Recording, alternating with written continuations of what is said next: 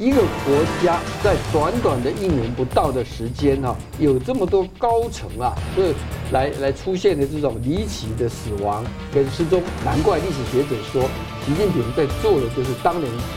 马斯达里的这个的对亲信的一个大清。中国一直希望能够突破它的海权啊，特别是在东扩到太平洋的势力。那美国在整体上在印太地区或者是亚太地区的铺陈，其实岛链的战略非常清，战略是非常清晰。全球都已经在关注中共在打的这个所谓对全球的认知战啊。过去啊是举行这种媒体峰会啊，所谓大拜拜。今年不一样，今年是一家一家去找啊，一组一组去进行。还有另外一招啊，这一招叫做什么呢？叫做。省市单位跟台湾的县市对口，我认为确实中共在目前对台的统战作为上是朝向一个精准统战这样的一个动作。每当中国对台的介选的动作啊越来越啊这应该越来越明显的时候，其实它对于选举的作用其实都很容易产生负面的效应嘛。啊，我们看到只要看到是总体方案这四个字，就知道其实完全没方案，就如同对台总体方略就完全没方略，目前是没方略哈。新闻大破解，破解大新闻。大家好，路透社呢报道，中共呢正推动化整为零，准备要全面的干预台湾的大选。而共军的中将呢罕见对日本说出不怕开战，而中共的海警船呢则以水炮攻击菲律宾的船只啊。中共是在东海、台海、南海啊连线升高情势。而美国呢最新的表态是说要和亚洲盟友挺身而出来维护台湾海峡的和平。在李克强火化之后呢，评论人。蔡胜坤观察中共党魁呢，就像变了个人。而七月份消失的、被消失的前外长秦刚，至今生死不明，疑点重重。内部是否正酝酿政变？那么华尔街呢，正加速大撤资离开中国。中共则喊出要在北京、上海所谓的大尺度开放，要如何解读？我们介绍破解新闻来宾，新民两岸研究协会理事长黄庆隆老师。主持人好，观众大家好。台湾智库中国问题研究中心主任吴色志老师，主持人好，各位观众大家好，欢迎两位啊！台湾媒体啊，还有路透社引用台湾情报部门消息说，中共在十二月初召开了高层会议，是由王沪宁来主导协调所谓的化整为零、点对点的全面干预台湾的大选，包括有中共的中宣部、国安部、国防部、国台办等部门。我先请问理事长怎么看？好，中共对台湾的借选啊，用大陆流行一句话叫“这是尝试吧”。是尝试啊，但是呢，呃，越离选举越靠近的时候，你会看到它有更多的动作了哈。这一次由路透啊，根据包括台湾的国安部门的权威消息啊，那么提到的是说是在十二月初的时候啊，在北京有这么一场啊特别的一个对台工作会议啊。那这个会议呢是由啊对台工作领导小组的副组长，也是他的政协主席王沪宁来亲自主持啊。那么呃，就是在这个会议上传出来说啊，这个这一次的界选啊，将会从过去的由上而下、系统性、大规模改成化整为零哈。好，我先跟我们的观众朋友来简单的这个说明一下哈，这一次的会议是什么背景啊？什么背景？那么我们知道啊，中共每年啊，他会召开一个对台工作小组会议的啊，这样的一个这个对台小组，它是由习近平兼组长啊，王沪宁是副组长。那么王毅就是秘书长啊，然后底下包括他的商务部啦、国台办啦啊，甚至这个国安部啦、这个国防部啊这些的首长都是他的委员啊。那么这一次的会议呢，它并不是由习近平召开的哈，所以它不是一个年度的对台工作小组会议，它是一个特别为特殊情势而开的，所以叫做扩大会议啊。是由这个啊王沪宁来主持的哈。好，那么这是一个。那么我们看到在里面当中啊，有提到说参与的机关涵盖中宣部，现在部长是李书磊啊；国安部部长是陈一新啊，当然还有包括国台办宋涛；国防部，但是肯定不是李尚福出席的哈，代表不知道是谁啊。那么呃这么样子的一个呃动作，你可以看得出来，从它的组合你看得出来，他把中宣部排第一个啊，把国安部。国台办跟国防部依序往下摆啊，这表明说了，整个对台的介选是一个复合拳啊，是一个全方位的一个来进行哈。好，那么呃，在这呃当中啊，有传出一个消息说，特别着重报道这个中宣部会怎么做啊？它是透过旗下的网信办啊，来呃以及多家对台媒体系统啊，来主攻认知作战啊。他们呢，包括国台办还有统战部呢，负责台湾基层的一个啊这个引诱跟拉拢啊。那么呃，跟过过去不一样，在媒体的部分，他提到说。啊，过去啊是举行这种媒体峰会啊，所谓大拜拜。今年不一样，今年是一家一家去找啊，一组一组去进行哈。那为什么今年会有这个改变啊？这个主要原因是大家还记得疫情之前的二零一九年大概五月的时候啊，在北京有一场叫做两岸媒体人峰会，对，这个就是由汪洋来致辞。大家还记得汪洋当时讲了一个这个啊，很这种很。统战型，但是带着恐吓的一个言辞啊。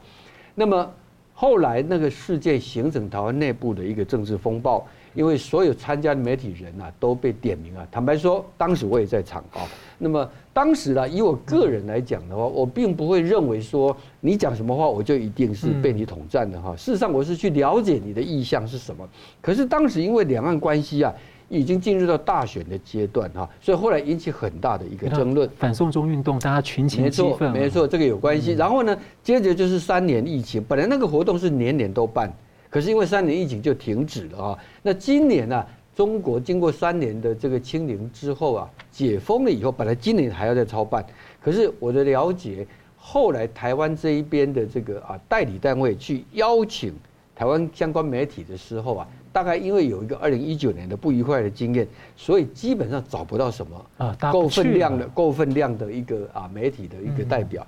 所以后来不得不啊这个网信办不得不把这个活动就叫停了。那叫停了之后，可是明摆着台湾选举就在眼前嘛，所以呢他就改成啊一家一家改拉特定媒体的负责人或者名嘴或者所谓的民调机构的负责人去啊来进行用研习的名义。到那边去啊，那么呃，我们也看到，到目前为止已经看到啊，他的一个整个选举操作的一个主调啊，也是根据路透这个报道也提到说，包括持续操作所谓和平跟战争的抉择啊这样的一个说法啊。那么当然主要是批评说，民进党的赖萧配就会引来战争啊。这我们也看到他的蓝白对手，特别是蓝营的对手，也不断用这个来打所谓的。这个票选民进党，票投民进党，青年上战场，大概是非典最典型的一个 slogan 啊。那么另外呢，他也用很多的多议题、多渠道的方式啊来攻击。那么呃，比如说我们看到台湾某些特定媒体，常常会拿一些。啊，这种啊，有些看似有有有，但是事实上是经过渲染的一些，比如说引进印度移工，哦，说要一次引进十万，根本没有这回事，但是他就可以做很久，大做文章哈，这样的例子非常非常的多。又再比如说哦，所谓的呃，前一阵子有传出一个用匿名账号把这个以假乱真的所谓的监听名单呐丢出来啊，那么我看到台湾有一家报纸把它放到一版头去哦。那你就看得到说啊，这个是没有经过查证啊，但是它的产生的效果已经在你事后的更正当中都已经来不及来处理了哈。好，这个选举可以说啊，我刚刚讲说啊，中共对台湾的界选啊是一个尝试啊。那么今年呢，呃，应该讲说全球都已经在关注中共在打的这个所谓对全球的认知战啊。国际间呢已经有会诊了，他们也提到了包括 AI 的技术了哈，包括。网攻啦等等这些啊，但是台湾因为碰到选举啊，所以这次中共的介选还有另外一招啊，这一招叫做什么呢？叫做省市单位跟台湾的县市对口。嗯啊，那么呃这里面啊非常有意思啊，我过去就知道说他们有用类似，比如说上海对新疆啊，这个这个江苏啊对对西藏啊之类的，像这样子的一个所谓的援疆啊的这样的呃这个这个这个做法啊，他们现在把这一套用来对台湾啊。那我的了解，像四川是负责跟云林啊，重庆负责跟彰化，广西对花莲啊，山东是对新北，上海是对台北啊，是这样子的一个你负责经营的哈。那么今年呢，就发现到一个现象，呃，大量的邀请他们对口的这些地方的村里长去访问，而且很有意思，越靠近选举啊，大家发现到说啊。他这一道到选举靠近的时候，他不是邀台北、高雄这个大都会啊，他邀什么呢？邀中部地区啊。那我看到有分析，我觉得这讲的很有道理啊。因为北高啊，北高虽然是大票仓啊，可是蓝绿啊，它定型了。对，所以不太有。反而中部地区啊，比如说彰化啊，彰化为例啊，彰化这个例子很有趣，因为彰化现在是蓝营长期在执政，可是，在大选的时候啊。彰化是绿营在优势。彰化中部地区，我们用一个美国的大选概念叫摇摆州，所以它重点来做这个地方。最近有发现了这个，就我想从这个例子来讲，你可以看得到啊，应该说啊，借选中共是年年有啊，那今年你看得到。他也越来越精到了，大家必须要小心谨慎，提高警觉。变成他去对一些特定的选区去这个很精准的想要去试图去这个改变他的结果了。嗯嗯。那我请问一下呢，吴老师你怎么看这个借选的问题？对，诚如刚刚其实理事长提到哈，其实中共的对台的一的介选也好，它确实是一个常态哈，或者是我们讲是那个尝试哈。为什么？因为中共它就是必须在这样我们民主政治明确的会在定期改选这样的一个政治议程当中，它当然会有有计划来进行干预嘛。那我觉得值得观察的是，如同刚才理事长也提到哈，这从过去中共介选的方式，以及我们说对台统战的模式，我觉得其实是在这个啊进入到二十大之后，尤其今年哦强调所谓两岸大交流之下。其实是有一些调整，嗯，或这个调整，我们当然刚才也提到“精准”这个这两个字，其实我认为确实中共在目前对台的统战作为上是朝向一个精准统战这样的一个动作哈。那精准统战当然如同刚才有提到所谓点对点这样的一个地方的连接，其实刚刚理事长提到，在过去中共在处理地方协调的问题和地方发展，促进所谓的西部发展或者中部发展。在沿海一带比较进步的城市，都扮演一个所谓的啊这个母鸡带小鸡这样的作用哈，所以其实这样的一个概念引用在中共过去的一个统治的或者是对内统战的套路上，在两岸上其实。呃，不只是在这一次的呃扩大对台工作会议上特别点名出来哈，在我们看到，其实，在之前所推出的这个福建省会台措施里面的二十一条里面，其实就是有这样的这样的意涵，其实很具体的两岸融合发展示范区。对，然后透过金门跟马祖对接，呃，厦门跟福州这样的一个所谓同城化的概念，来作为一个示范作用。那其实这个就是很明确的用地方跟地方的点对点的方式哈。我们说，如果过去中共的统战是一种全国性的，这种所谓的啊全面性的或是单向性的好的这样的一个统战作为，它慢慢的想要扩呃转变成是一个地方性的全域性的，或者是啊一个所谓的双向性的统战作为哈，呃透过呃融入到中国周边的相关的地方，而且这个地方是有分配好它的责任区。然后进一步的啊，不管是人员的进出，然后进一步的拉进来，再打回去台湾作为统战的效果。所以这个精准的作战、精准的统战的作为上，在这一次当中，我们很明显看到中共它在调整这样的一个步骤。但是调整这样步骤，我们很明确会看到说。每当中国对台的介选的动作啊越来越啊，这应该越来越明显的时候，其实它对于选举的作用其实都很容易产生负面的效应嘛。好，比如说啊，民众的反弹，或者是中共在对台相关的一些措施制压的措施上，其实民众其实不见得买单哦。台湾民众其实不见得买单哦。但显然，其实在这一次当中，中共又很具象的或很具体的来针对台湾的统战作为上，能够啊地方来做一个连接哈，原子这样的点对点的这样子一个统战作为。我个人认为哈，会有这样的作为，其实第一个，他希望透过这一次的统战当中，这些作为当借选的作为当中，做一次试探动作，好。来去了解未来当中这些不管是里长或地方基层人员，在到中国进行交流，或者是在特定的地区，比如说上海连接台北、新北连接山东这样的一个点对点的连接当中，它能产生什么样的效应？过去当中全国性、全面性的统战，其实确实哈，中共要检讨起来，确实是效果不彰。嗯，好。我铺天盖地的全面性来去啊，促进台商回台投票，然后给机机票的补贴，然后在啊中国内部啊这个举办各种造势晚会，哈造势的这个聚会哈，这个透过台商台台商协会来去组织，其实效果虽然效果其实不好的哈，那这一次如果他们采取这样的模式，其实中共也在检视说，如果假设这样的效果，会不会有进一步？哦，产生新的火花出来，而且大批人被叫过去，很可能被蓝金黄那个过程，可能就又拿到什么把柄，或者给你设局，这种其实很常见。这一定很常见嘛，这一定势必。如果假设到了中国，你看到很多这个很炫、很很很有诱惑的相关的利诱的动作，其实很难免都会变变成他们可以进行统战下一步的规划。那其实我最我觉得最容易看得到这些里长带过去，他其实中共他其实思考，当然希望能够影响这一次的大选。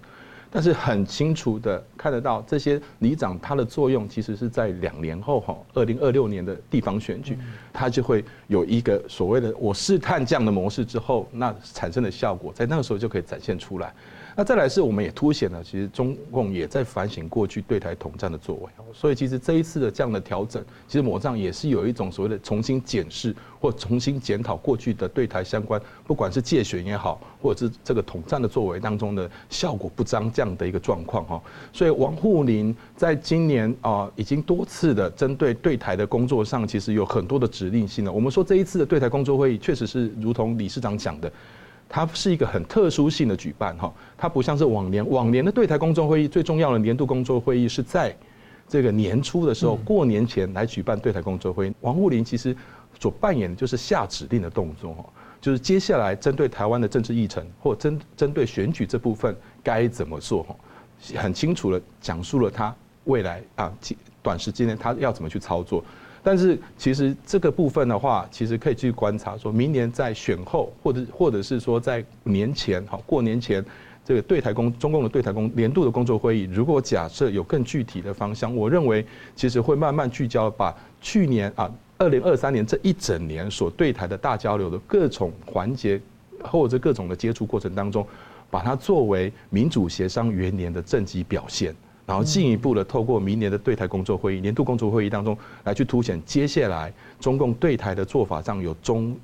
有短中长期相关的目标来去施展，比如说包括台湾整体的政局改变或美。美中台，因为美国年底也要进行总统大选，明年年年总统大选，在这样的变革之下，对台的工作会有什么样的一个具有指标性的一个方向？那这个主要标准上，我们当然说是民主协商嘛，但是民主协商其实某个程度上，它就是一个触统的动作。所以中共的所谓民主协商，其实就他那他的那一套只是一个说法嘛。民主协商是个说法，但其实民主协商这四个字，其实简单来说就是触统。那触统的一个方向上，接下来短中长期中共的目标是什么？那面对台湾整个政局的改变，以及美国可能的政局改变，慢慢的铺陈，这个其实连接的是习近平习呃习近平在第三任期的后半段，他该如何去铺陈，在对台工作上如何去凸显所谓的总体方略的内容，还有所谓的民主协商第二年。他会有什么样的一个动作，以及第三年接续的等等的动作是什么？所以从这样的一个动，从这一次我们看到所谓的化整为零哈，其实最重要的是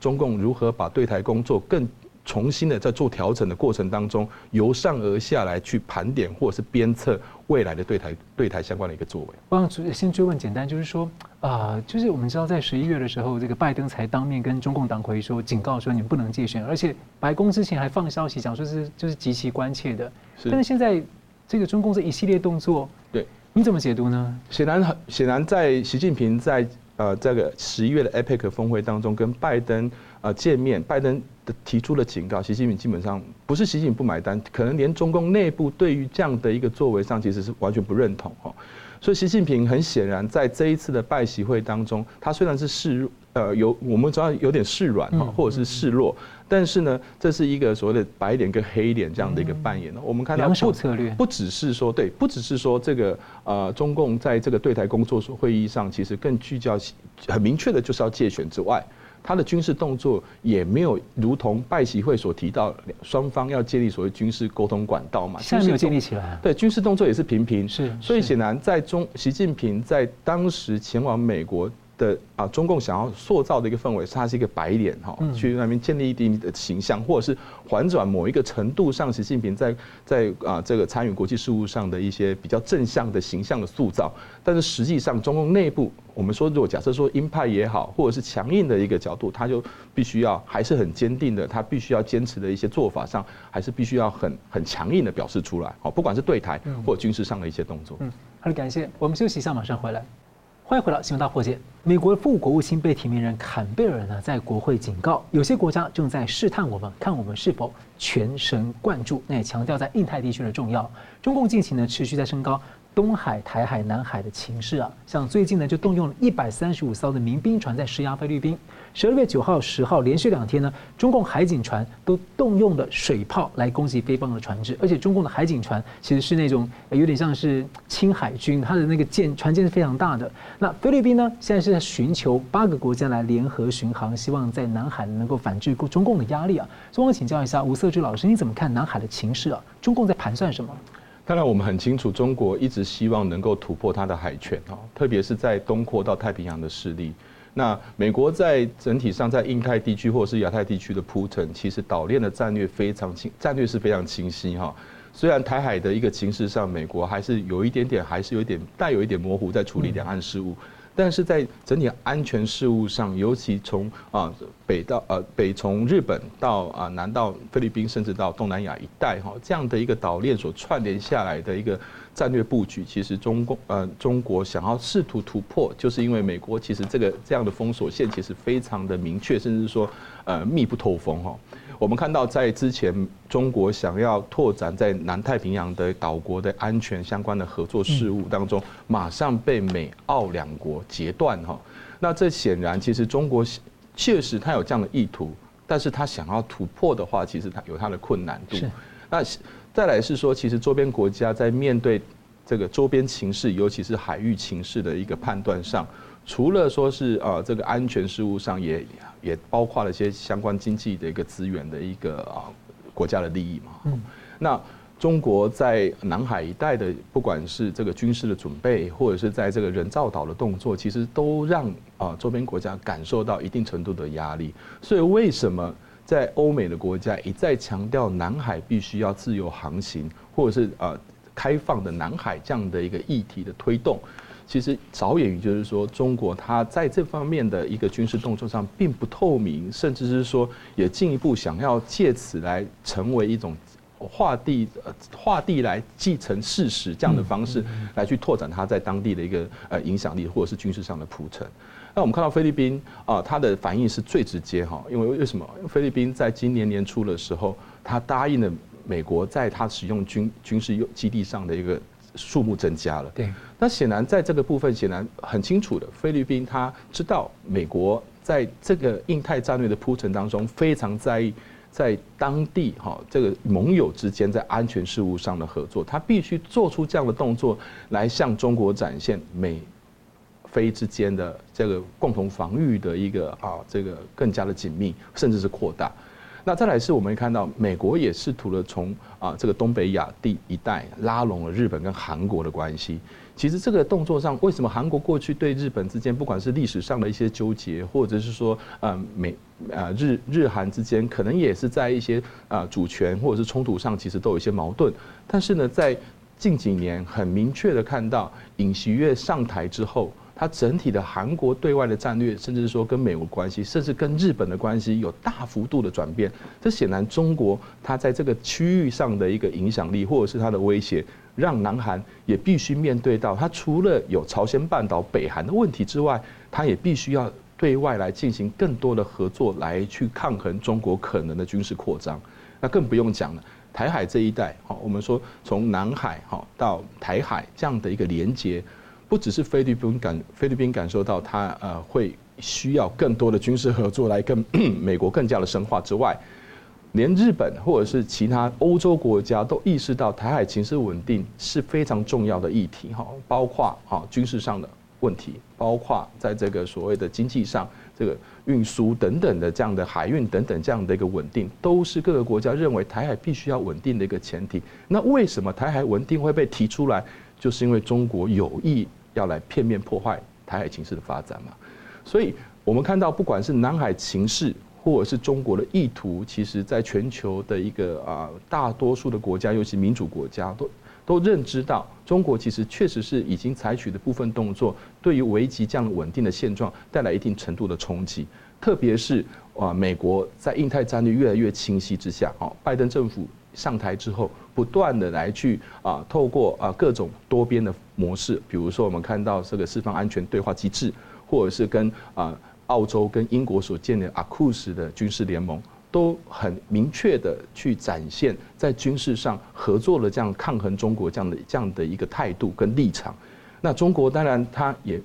不希望说在这样的一个态势之下，面对国际的封锁，他没办法突破他的海权。所以中国他当然在某个地方，比如说我们看到他南海地区这样的啊对菲律宾相关的一些啊这个反制的作用，其实也一方面是要试探这个美菲之间的。安全合作是否是否这么的坚定哈？在另外的，他也试图在看周边国家的反应，包括越南，包括东南亚国家，他们对于中国在南海的一个立场上，以及美国在印太地区的立场上，这些国家会有做什么样的回应出来？因为他担心的是，菲律宾就像是一个啊，起始在东南亚。地区的国家当中，它做了一个示范作用，使得东南亚多数国家慢慢倒向了美国。这恐怕在中国过去哈积极的来去建立中国跟东南亚之间的关系，其实是很严峻的一个挑战哈。所以我觉得，其实在整个国际形势的变化当中，台湾应该去更应该去思考说，其实我们。不只是啊这个岛链战略的位置重要性了，再是周边国家其实对于啊这个海上的一个安全议题，其实越来越关注。我们如何提升自己作为一个海岛型海岛国家哈？我们如何去彰显自己的一个海洋政策，甚至是说在军事安全上，或者是在各种经济安全的议题当中，能链接这个海洋相关的事务？我觉得这是我们必须思考到的地方，甚至是说看待目前的国际形势的发展，需要因因应来。来推行，嗯，而且我们在南海，中华民国在南海也有这个太平岛跟东沙岛。那我想追问一个问题，就是说，最近那个越南啊，它跟美国、日本升级这个全面战略伙伴关系，中共党魁准备要去越南嘛，去拉拢。但是最近呢，就是共军的中将这两天就受访的时候，他就说，啊，他就对这个日本讲出不不不怕开战，啊，他刚才就是以这个钓鱼台主权争议了。但是呢，大家都知道说，在台海，这日本媒体认为说。共军在这个议题上面很罕见的用“战争”两个字来提，是他认为说，呃，可能是不是让他们觉得好像是中共可能是如果进犯台湾的时候，有可能也会对日本发动攻击。那所以日本媒体蛮重视这个消息，您怎么会解读这个这个事情？是当然哈，我们其实看到呃，在台海情势的变化，对周边国家来讲都没办法置身事外哈。日本的角度或者是菲律宾角度都很清楚，台海情势。一旦爆发战争，他们都很难去避免，就已经连锁的，已经连锁带印。这个连锁带印包括从菲律宾它的一呃在南海一带，或者是在巴士海峡一带的相关的它的一个军事上的能量。对日本来讲，当然冲绳以及这个钓鱼台岛屿等等这个周边海域都会深受其害，尤其冲绳又是美军进驻的非常重要的军事基地哈。所以在这样的一个态势之下，中国提出这样，中国的将领提出这样的一个说法，显然呢，确实是有一个警示的作用，或者是贺阻的作用，希望日本在这个议题上不要有过多的一个作为。甚至说，希望日本在面对啊，在处理台海情势上，也不要超过中国的基本的原则哈。所以显然，其实在美国所带领的一个军事合作，让中国感受到压力，中国只好好采取比较属于这种单单线的方式去试探也好，或者是去啊搓一下，或者是啊去啊形成一些威吓的动作，来引起这些单一国家会不会有一些不一样的作为。但是我觉得这样作为，其实某种程度上也打脸了习近平哦。因为什么？因为习近平目前正在呃前段时间，他一直在讲到美中之间必须要有军事的一个沟通哦。但是将领却在后面不断的在去刺激或不断的去破坏台在周边形势上的一些军事上的威胁的话语哦。这个显然在这个动作上。是习近平想要扮白脸，然后这些军方想要扮黑脸吗？还是说进一步的是代表了中共目前啊对于军事上的一个基本立场呢？我觉得这个也考验了习近平在处理外务事务上的一些能耐。嗯，感谢。我们继续看到中共现在是没有国防部长的。那我们继续看到欧盟的外交高官啊，八月底才喊话中共要交代啊这个被卸任的外长秦刚的下落，至今下落生死不明啊。十月七号的欧中峰会前一天呢，Political 欧洲版呢。六日报道，秦刚在七月已经死亡，可能是被酷刑或是自尽死亡。那这是俄罗斯方面呢，六月到北京向中共党魁通报说，秦刚叛变导致火箭军的大清洗啊。不过有评论人严春沟，他就对死讯啊提出了六大疑点，他怀疑中共内部是不是在策划军变呢？啊，策划策划政变呢？认为中共这个党国可能开始步入一个无人驾驶的状态。所以我们都知道，秦刚是被这个。一手提拔的啊，被中共党委一手提拔，所以想请教理事长，你怎么看？现在生死不明，然后下落都不知道去哪里。好，对这个消息呃引起大家关注哈，因为过去啊有关秦刚好像不明死亡哈，也有若干这种相对比较不是那么严肃的媒体哈在流传的哈。但是呢，这一次这个消息是来自 Political，Political 我们中文把它翻成叫政客啊。这个媒体啊，我过去有接触啊，它是二零零七年啊在华盛顿才设立的，它是由纽约时报、华盛顿邮报跟这个啊时代杂志的几位资深的政治记者哈，他们一起去组成的啊。一开始它是一个平网的这个结合啊，它每周有一个周报，然后另外有网站啊，是从这样开始的啊。大概在二零一八年啊，他在华盛顿的这个整个的发展呢，已经有有基础了哈，所以后来又跟德国媒体合作，开辟了欧洲版啊，是从这样开始的啊。好，我讲这个背景的原因就是说，Political 算是一个专业的正统的，而且是一个新媒体的一个一个呃政治类的新媒体的一个代表，它不是一般我们讲的说，相对来讲啊，可以不是那么负责任的一个道听途说的媒体啊，这是一个啊。可是呢，这么一个我们认为相对是一个这个所谓的严肃的媒体哈，他报道这个消息是非常的惊悚的哈，因为他提到秦刚七月份就已经死了哈，那这个表示说什么呢？秦刚是死讯五个月之后，嗯，才曝曝光出来啊。那么这个就算在啊这个消息封闭的中共的历史上哈。也不多见，嗯，就是重要的这种领导人啊，死亡之后，隔了五个月之后才去给他证实，才去报道啊。那么呃，过去大概连毛泽东死掉了之后，应该也很快就没有太久了哈。那么大概只有林彪哈当年的死讯啊。可是林彪虽然中共内部啊，因为他矛盾嘛，因为原来是一个这个接班人啊，这个副元帅啊，突然间不知道怎么该对内解释啊。可是当时海外已经传遍了啊，已经传遍了。好，所以呢。这里头难怪啊，我看这个啊，Politico 这个报道出来了以后啊，有关解读面的部分哈，大家是南辕北辙了哈。就是说这个消息能不能证实哈？说它可以证实也有它的道理，说它不能证实也有它的道理啊。那么，但是呢，我觉得特别应该关注的是，他提到了一个啊，就是说这个俄罗斯的副外交部长啊，鲁登科，他在这个啊六月份的时候到了北京啊，他也见了秦刚，但同时更重要的是。他去跟习近平啊通风报信啊，那么说啊，这个是啊，包括中国的这个这个习近平最重视的火箭军，也包括你的外交系统，都被美国跟西方的情报渗透，消息走漏啊。这个鲁登科当然不是个人的因素，它代表的是俄国，代表的是当然是普丁嘛。嗯，普丁。好，那去年的六月啊，刚好就是俄乌战争啊，已经进行到了一段时间。那么，西方欧美对俄罗斯的制裁已经开始了。当时，中国正在犹豫于到底要不要配合制裁，还是说完全要走自己力挺俄罗斯啊？呃，你看看哈，这个从那个时候到现在为止啊，中国对俄罗斯的暗中协助没有停止，对西方要求，包括这一次啊，中欧峰会。欧盟的领导层都再次的要求中国啊，要协助让俄罗斯来停止这个战争，来撤出军队啊，以及不要再私下来协助俄罗斯规避制裁，中共都没有答应啊。对，我觉得如果从这个角度来看的话，这个信息反而更值得重视，就表示说，普京在适当的时候提供给了习近平重要的资讯，使得。中俄两国啊，在俄乌战争当中更紧密的结合，这个不是什么别的原因，是因为有一个利益的一个交换，而因为这样的关系，是不是才导致哦，包括后来外交部长的出缺、国防部长的出缺或者失踪到现在为止啊？如果从这个脉络来谈的话，坦白说啊，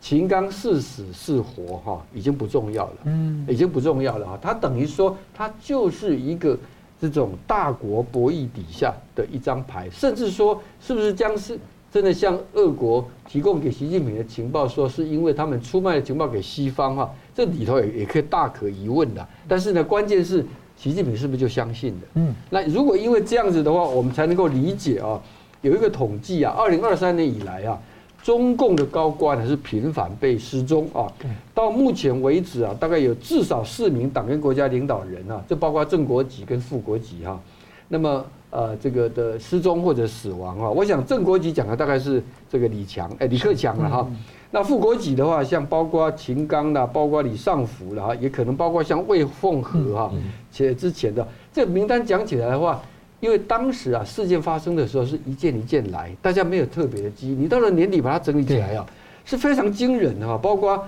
前火箭军的司令员李玉超。军政委啊，这个徐中波啊，甚至也包括到什么原国防大学的政委啊，刘亚洲啊，这些的哈。那么我看到媒体把它整理出来，大概有差不多二十五位啊。这二十五位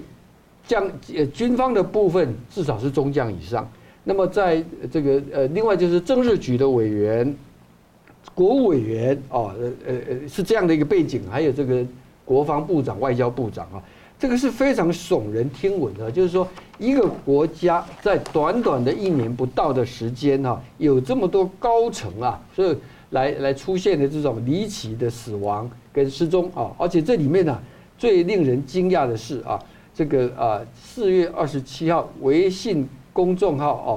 这个呃这个发布有一个叫王少军啊，他是中央警卫局的局长，前局长啊。说他二十六岁二十六突然间因病去世啊，但是消息后来就没了，直到三个月后党媒才正式报道啊，这也非常不寻常。主要不是这个中将官阶，是这个位置，而是中央警卫局的局长啊。那火箭军的整数，这更是更是这个呃，可以说这个举世这个炸舌哈，从来没有看过这样的一个一个情况。到现在大部分都是不清不楚。对，所以呢，难怪有人怀疑说啊，这个三中全会本来应该在十月或十一月召开啊。为什么拖到现在没有开啊？理由讲说是因为年初已经开过二中啊，这个呃中全会只要一年开一次就好。可是三中全会很重要，是它为明年的经济啊必须要布局嘛哈。结果现在据说要拖到明年两会之前哈。但是另外也有人认为说啊，这个有点开玩笑，但是也不无道理啊。就是说你现在开会怎么办呢？开会的话发现中央委员找了一大堆，这个 这个。候补委员都补不上去的哈，因为我刚才讲过，刚念的这些二十五个重要的党政军的要员呢，很多都有这个背景。对，结果一开会，结果这个中央委员两百多人哈，光是失踪的可能占十分之一。政治局委员二十五个啊，政治局委员还是有开的，最近有开，但反正它是一个秘密会议嘛，大家不会知道哦。好，笑话归笑话啊，这个反映出来的就是说啊，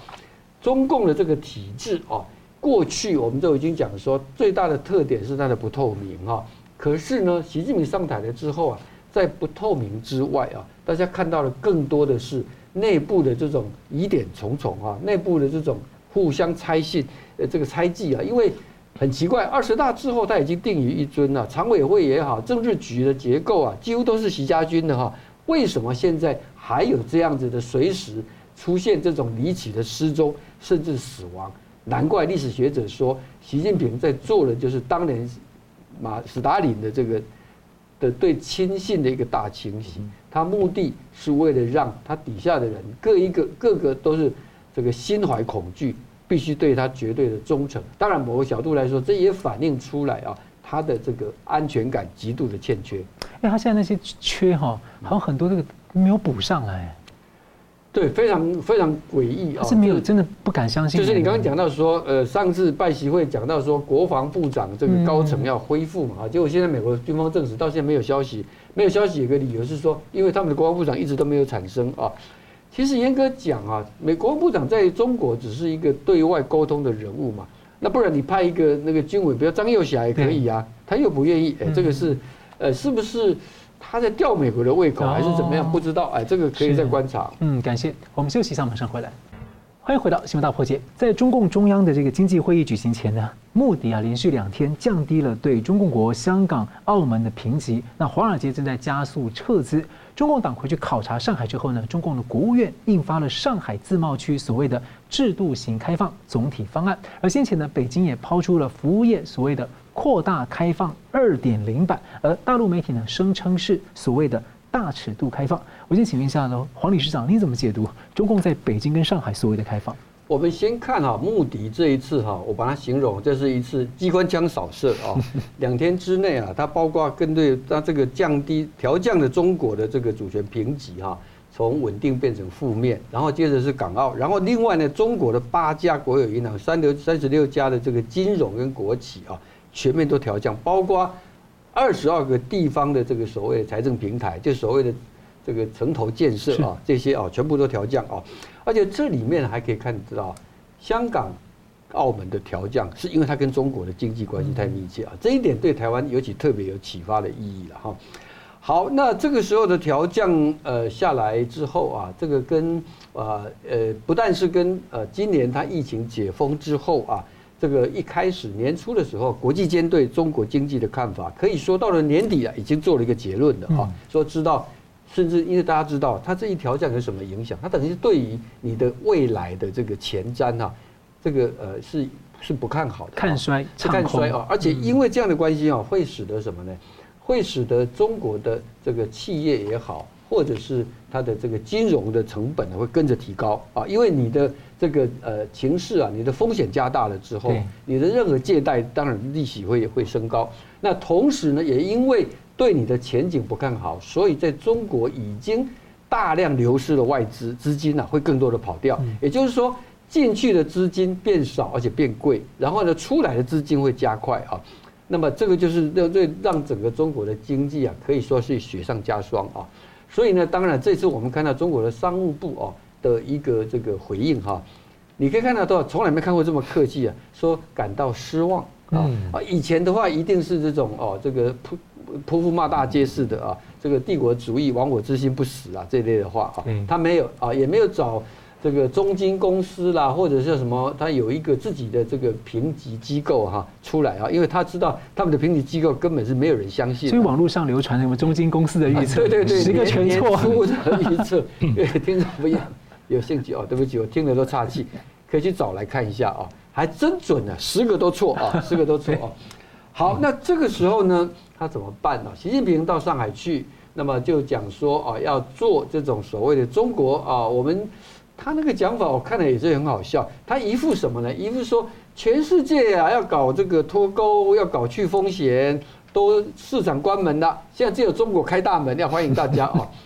殊不知啊，这个共产党啊，这个颠倒黑白到这个程度啊，从加入世界贸易组织开始，当年你对世界贸易组织的承诺是什么？大多数都没有做到。对，而且呢，我在节目上有讲过，各国跟。这个中国啊，谈这个市场进入啊，大家都知道啊，第一关本来就很难敲，他要你东，要你西，要你留下技术，要你留下什么东西。好好不容易跟中央谈定了，结果你到各个地方去，到各省去，省另外有规矩，然后省谈完之后，到地级市去，地级市还有规矩，所以他们有个形容说啊，这是两，你进到他的家门之后，以为啊已经打开了门，就发现里头房间还有一把钥匙，你要进去房间之后呢？结果呢，重的东西在抽屉里，抽屉又是另外一把钥匙，环环相扣。这个扣是用钥匙把你扣住啊，它是用这样子来对它的市场不开放做层层的设防啊。可以说啊，西方企业也是吃尽了苦头。但为什么以前呢，对这个没有那么大的一个要求啊？第一个原因是因为中国经济还在成长，就算不充分的开放，这个跨国企业能够赚到钱，就不会那么多的抱怨。但现在呢？因为中国的经济势头在变差，这个时候你如果不开放，你还要维持原来的这种所谓的设限的话，那就没有人要来了。第二个很重要的原因是啊，各国特别是美国、欧洲对你中国的开放啊，已经行之多年了。对，给你最后国待多少年了，你都没有跟人家相约的一个事。你一直讲说哇，我很穷，我是开发中国家，结果你利用别人的开放跟给你的便利，大赚其钱。现在更进一步要搞什么东升西降，说这个啊这个自度自信啊，别人都不行，把大家当傻瓜。结果呢，被你骗一次啊是活是是是是笨，被你骗两次，如果还相信的话，那就活该。现在各国都觉醒了，要来跟你啊来算账。这一算账的结果，北京发现不妙，美国当然是也是亦这个亦步亦趋嘛哈。那么今年啊，可以讲啊是一个另外一个分水岭。前几年啊在。习近平讲东升西降的时候，大家感觉到似乎啊，中共这一套还真玩出了一点把戏来，给美国很大的压力啊。尤其一直讲说二零多少年啊，中国经济会超过美国啊。有人不断的把时间调前哈，从二零三五、二零三零、二零二八、二九都有人讲了哈。结果这两年下来，特别是今年呐，今年谈中美国的 GDP 啊，大幅的增长，全球的。成长啊，美国一个国家贡献了将近百分之五十，中国贡献的是个位数啊。那么形成这么大的一个对比啊，很重要的原因就是中国经济整个是看坏的。那这个时候他非常需要外资进来啊，所以呢，他要搞一个说要制度型的开放啊，说要服务业啦、金融啦、电信啦啊，全部都要开放啊。可是很好笑，我最近看到一个消息说，他不是开放欧洲一些国家这个免签证嘛，单向的啊。过去啊，中国为了民族主义啊。你不跟我对等，我就不给你给开放啊！因为现在开放了啊，开放讲的理由没有别的，说啊，我们要向全世界开放拥抱啊！哎，结果很多就吸引了一些欧洲的公安客去，他们去发现呢，根本行不通，因为呢，所有的支付啊，所谓的电子钱包，全部要用中国的系统，你不微信之类的，哎，对，全部要用他的系统啊！你其他根本不跟全世界连，他自成一个系统。而且他很多人不敢装哎，装了之后就，是了，所以呢，就变成这就是一个这是一个盲点。也就是说啊，他一方面呢，不断的强调说全球化对大家很重要，我们我们中国啊，这中国，习近平常讲嘛，我们一直拥抱中全球主义嘛哈。可是事实上呢，他是在全球主义底下，他寄生搞了一个中国自己的一个 model，而这个 model 呢，他越来越认为以他的市场规模。可以变成逼各国就范来适应它，然后有一天他想要让它变成第二个全球的一个 model，是这样的一个概念。但是人家又不是傻瓜啊，又不是傻瓜，所以呢，我想他现在讲的大尺度开放，就跟过去多少次讲说这个啊，这个推出来这个什么民营经济啊，多少条啊，已经到了几上百条了哈。那么现在呢？中国的民营经济呢？中国民营企业家他们给这样的政策，给他的一个投的票是赶快把资金抱走，赶快把资金跑走啊！这就是他对整个他这个中国政府啊是一个什么态度？我想外国企业大家知道啊，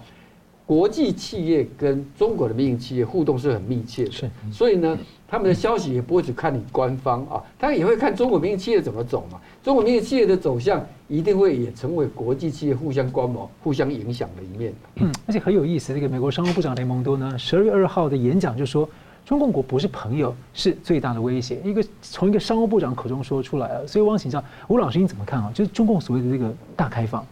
显然哈，拜登在上一次跟呃习近平要见面之前，特别对外说明中国呃。可能出问题了哈。那中国的经济确实在去年年底解封之后，这个复苏的速度不但没有跟上脚步，甚至好像没有复苏的迹象。根本我们看到从房地产的这个泡沫化的问题，甚至到地方债务，中央出手要解左手换右手的解决这个债务的一个风险。这都影响了国际社会在看到底中国呃目前手上还有多少筹码哈？那当然以习近平的角度来讲，他当然希望说能够啊把这个我们说如果今天要去跟人家借钱，好歹要保要带保证人嘛哈。那这个北京跟上海就是他作为对外保证的最后一张牌了嘛哈。政治上办北京作为首都，它当然有政治上的一个一个一个一个利用的价值哈。那上海当然我们就所谓的它的一个经济的形象上，国际的形象上，当然也是一个角色。但是呢，我们如果假设从上习近平在南啊，我们说如果假设这个上海行，这个犹如邓小平当年的南巡，我们我假设叫称它这个叫沪巡好了哈。这样的互巡动作到底有什么意涵？是不是真的会大尺度开放？我们看到，只要看到说总体方案这四个字，就知道其实完全没方案，就如同对台总体方略就完全没方略，目前是没方略哦。所以这个大尺度开放、高大上的这个手法，其实很明显，中共目前其实在这部分还没有办法。那为什么这么讲？如果我们试图来去思考，为什么上海选择上海哈？上海，我当然我们可以说它是一个具有对于国际上的一个形象哈，城市上的形象，或者是作为中国经济的形象。但是问题是说，上海在过去当中，我去检视它过去的城市发展，很明显的在改革开放初期，它是一个是被压制的城市哈。它不是在首会被开放的城市，为什么？因为它具备有非常浓厚的国有企业企业的发展这样的一个城市的一个奠基哦，所以当时我们看到上海被压制的时候，出现所谓的周日，所谓的啊那个叫假日工程师哈，因为国有企业养了很多人才，这些人才看着其他地方发展非常快速嘛，他们利用假日去外面赚外快。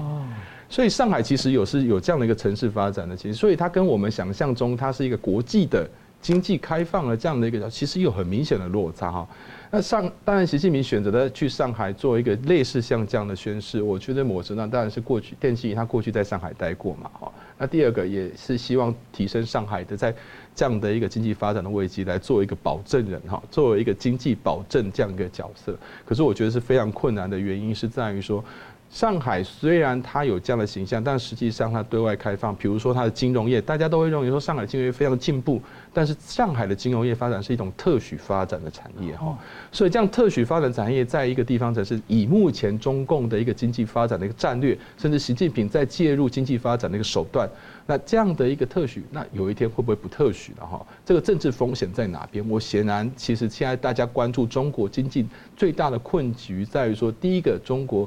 政府就过去所善用的这个经济能耐来去展现它的对外的这样的一个能国家能力的这样的一个筹码在下降，同时，中国啊，因为北京当局也意。也意图的想要透过各种手段来压制可能其他的一个风险哦，比如说习近平他对于对内的一些经济的一些管制动作措施越来越多，要而且更在意的所谓的安全问题。那我们看到，比如说这个经济的一些相关资讯的一个啊这个开放哈，慢慢慢大家很难去。黑箱化对，很难去中国在做市场调查，所以呃，现在要谈到说呃，中国要吸引外资进入，外资不是不敢不是不敢进入，而是因为风政治风险太大之外，也在于说我进入之后，我看不到我进去有哪些市场的利基，我也查不到，查了说不定还惹上安全的问题，谁敢进去查？谁敢进去做市场调查？那这个在这样的一个氛围之下，谈了太多所谓的大尺度开放，恐怕他所反过来的意思是说，我就是啊、呃，表面上我是要开放，但实际上等你进来之后，可能就面对了很多的问题，而且可能反差出事实上是一个大尺度的收缩。是啊，所以它不单只是哦，过去当然因为中国经济开放，它有一定程度政府的角色很重要，你一进来了，可能层层面面。这个条条块块，你必须要去跟很多的地方政府来去啊进行相关的一些啊谈判议价也好哈，但是最起码那时候的发展道路是经济开放，嗯，所以地方政府它有政绩压力，所以它必须要在这个经济开放、经济发展的这样的一个道路上来来来跟你议价，来跟你讨论哈，促进你来投资设厂。但是现在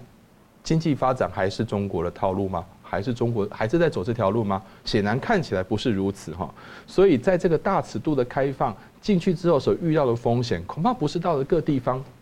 面临更多的这个所谓的政治上的成本，而是在说一进去之后，可能安全的问题，或者是能不能作为市场调查这样的事情，甚至对市场模呃不透明这样的风险。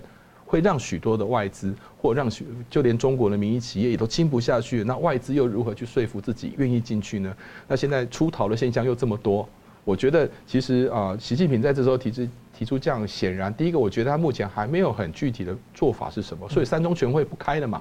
对，因为经济战整体战略根本没有思考清楚嘛。再来是先提出一个大方向，然后笼络大让大家可以热烈的讨论，但实际上怎么进行？哦，这个部分我觉得这凸显了中国现在其实确实经济发展遇到非常大的困顿，不知道该往左还是该往右。那勇往向前恐怕也是风险很大哈，所以有没有能耐再往前走，也是中国现在目前经济上最大的困境。我呃简单追问，就是说之前韩国那边哈有在说，他们要这个在这个 monitor 这个中国经济的情况，因为很担心如果中国经济危机爆发的时候，他们可能被波及。那我认为说，穆迪现在对这个中港澳降评啊，您认为是一个？他对中共中南海的一个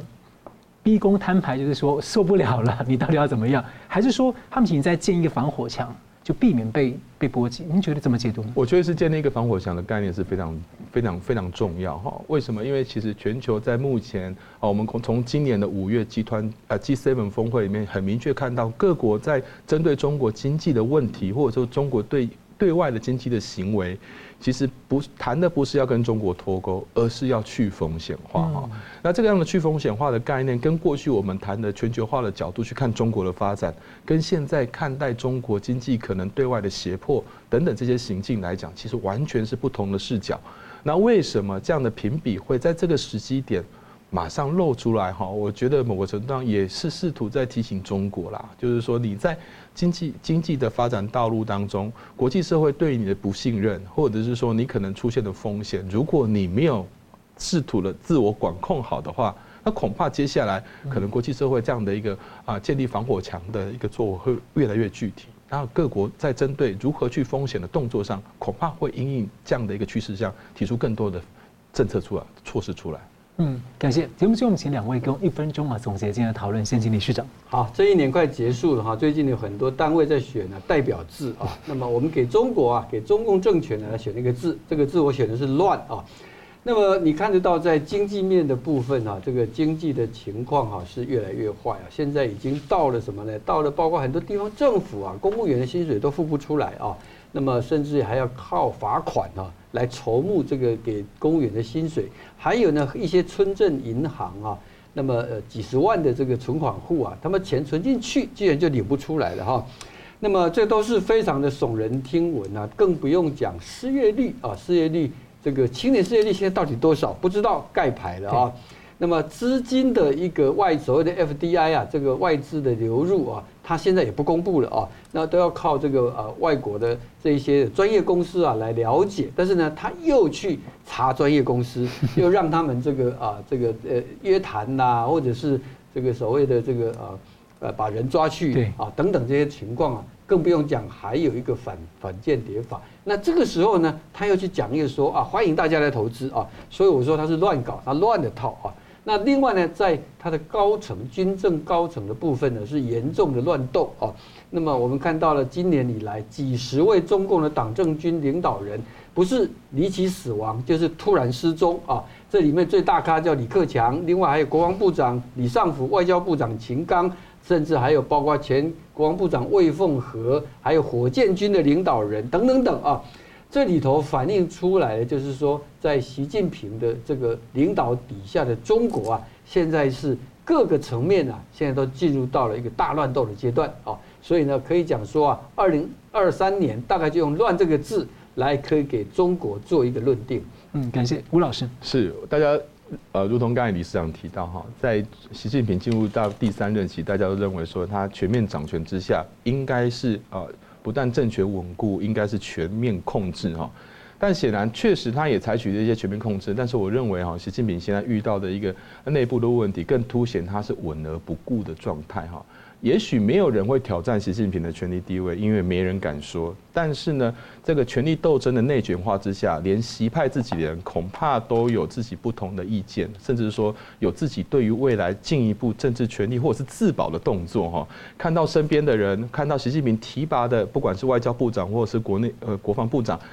呃，不是消失，就是不知道下落到哪边去，或者是下落不明，这样的一个这样的一个风险，我相信每个人每天都是战战兢兢的。那唯有唯有怎么做呢？唯有在某些事情上能够啊进一步的呃这个更左的路线，或者是采取更强硬的表示，来去让自己符合政治正确，或者是避免踩到习近平可能会降旨杀头的这样的红线呢？我觉得其实这个。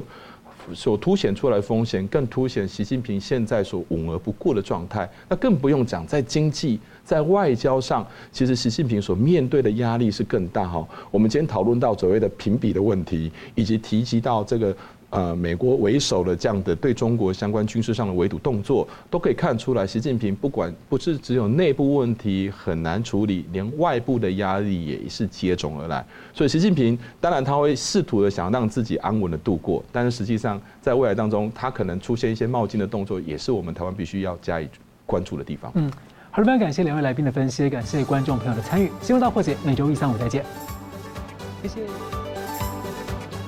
新闻大破解的观众们，大家好！非常感谢大家对我们的支持和帮助。那我们在 YouTube 上呢，成立了一个新的子频道，叫“新闻大破解随选”。我们把呢相关的这个啊、就是精彩片段都汇集在一起，来方便大家分享给朋友们。那么也希望大家能到此频道来按赞。订阅以及分享给更多的朋友。而另外呢，我们在一个新平台叫做“干净世界”有新闻大破解的频道。我这里要特别跟大家推荐“干净世界”，真的是非常好用，有许多还很重视隐私，而且呢没有暴力、色情等等，很适合合家观看。所以也鼓励大家到“干净世界”来订阅新闻大破解的频道，并且呢还有相关的 App 也可以跟你的朋友分享。那很感谢大家的支持，新闻大破解，我们每周一、三、五再见。